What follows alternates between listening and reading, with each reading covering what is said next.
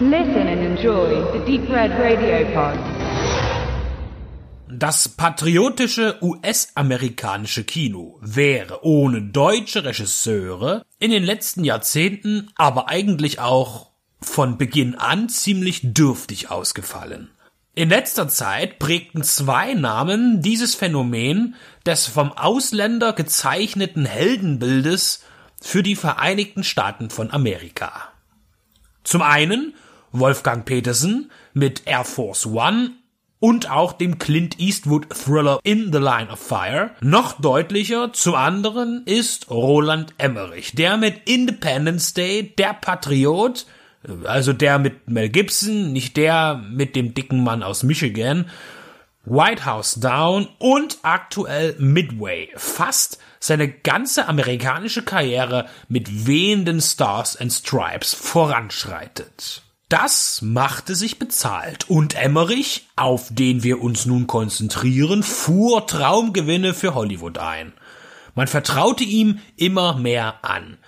Er ist dafür bekannt, effektiv zu arbeiten und auch das veranschlagte Budget zu halten. Doch nach 2012 veränderte sich einiges. Emmerich drehte zwei Herzensprojekte Anonymous und Stonewall.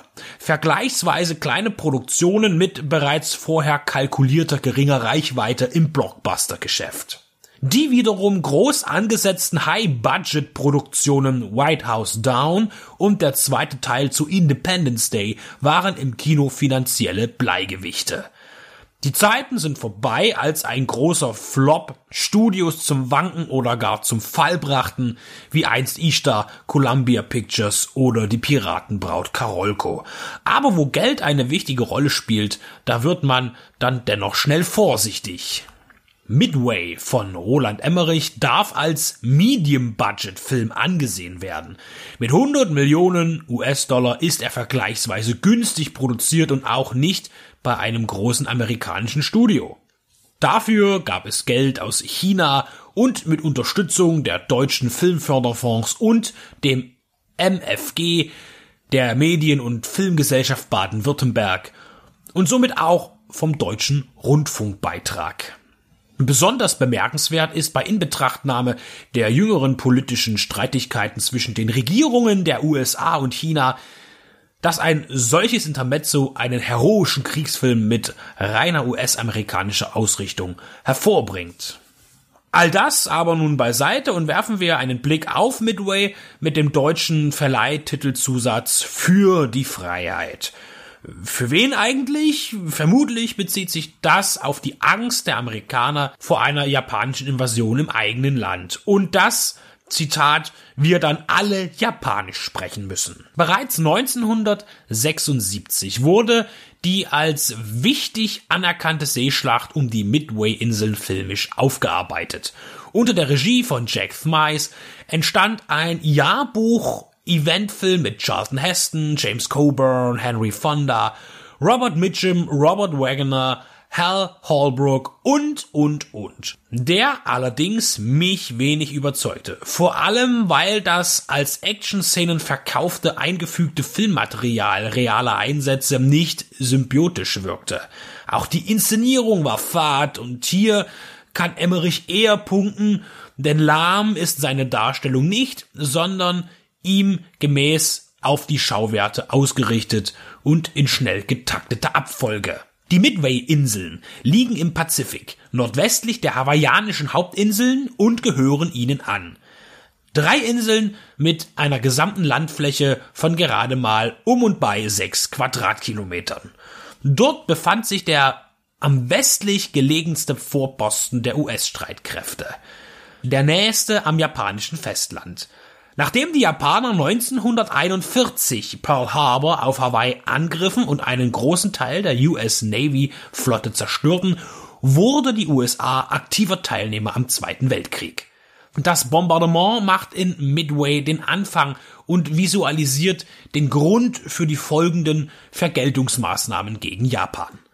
Das Drehbuch von Wes Took unter der Beratung von Midway-Veteranen geht chronologisch vor und schneidet andere Schlachten an, die im Ganzen für sich stehen. Beispielsweise die Operationen Flintlock, Hailstone und Catchpole beim Kampf um die Marshallinseln.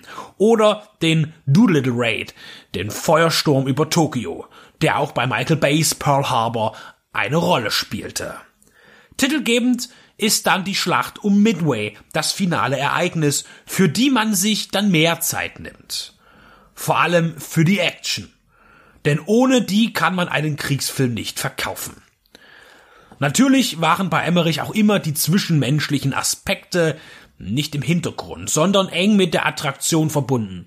Meist mit einer Familiengeschichte vertieft er die Bedeutung und Wichtigkeit des Sieges über den Konflikt. In Midway ist das weniger gewichtig. Frauen treten fast gar nicht auf. Es ist ein Männerfilm. Männer müssen entscheiden, handeln und beschützen.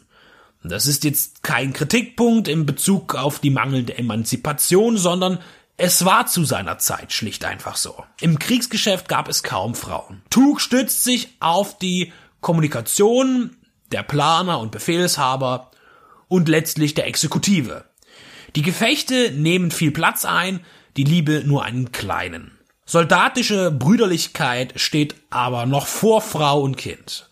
Der Feind, der Japaner, kommt gemessen an den Pearl Harbor Verfilmungen Tora Tora Tora 1970 von Richard Fleischer und Kinji Fukasaku und der von Bay 2001 im Vergleich schlechter weg. Zollte man ihm noch militärischen Tribut über sein strategisches Genie oder zeigte ihn als reumütigen Verlierer, so setzt Midway auf das Monster, das nicht dumm ist, aber erbarmungslos. Böser Zungengehirne könnten denken, die chinesischen Produzenten könnten auf diese Darstellung bestanden haben. Die Story ist effektiv montiert und in all seiner historischen Gewichtigkeit kurzweilig. Was die visuellen Effekte angeht, so kann man sich positiv überraschen lassen. Natürlich setzt man fast ausschließlich auf Pyrotechnik aus dem Computer, schließlich sprengt man hier Flugzeugträger und Flottenschiffe und muss detailreiche Fluggefechte simulieren. Aber dies gelingt weitestgehend zufriedenstellend. Die Künstlichkeit ist filmisch und verursacht nicht den Anschein eines Computerspiels. Gemessen an der Masse an Effekten und dem zur Verfügung stehenden Budget gibt es an der Optik nichts zu bemängeln, wovon ich voreingenommen ausging. Interessant ist die Einstufung der FSK. Freigegeben ist Midway 2019 ab 16 Jahren. Grafische Gewalt wird nicht dargestellt. Der Krieg äußert sich durch Explosionen und Maschinengewehrsalven, die abgefeuert werden, aber Menschen nicht wirklich sichtbar treffen. Base Pearl Harbor war ab 12 freigegeben und ist visuell wesentlich brutaler. Die geistige Reife kann auch kein Kriterium sein, denn bei historischen Stoffen bleibt die FSK gerne freizügig. Aber was die FSK so denkt und wie sie handelt, ist bereits seit Jahren fragwürdig und in vielen Fällen zweifelhaft. Roland Emmerichs Midway mit einem prominenten Cast, Ed Skrein, Luke Evans, Patrick Wilson, Woody Harrelson, Dennis Quaid oder war es doch Lee Marvin und sogar der immer gern gesehene David Hewlett in einer gewohnt kurzen Langfilmpräsenz. Hat mich optisch überrascht. Unerwartet kam der Abspann, ohne dass ich mich aufregte. Technisch passte es und inszenatorisch bleibt Emmerichs Talent spürbar. Aufstoßen lässt einem im Nachgedanken manche unkommentierte Erscheinung des Japaners, der natürlich Pearl Harbor bombardierte und ein gnadenloser Gegner war. Aber die ganz weiße Weste passt den US-amerikanischen Streitkräften auch nicht. An der Kasse haben die USA dem Emmerich für das Heldenepos nicht gedankt, denn auch Midway reiht sich ein in die Fast-Flop-Serie. Der Lizenzmarkt für Streaming, TV und Heimkino-Hardware wird es richten.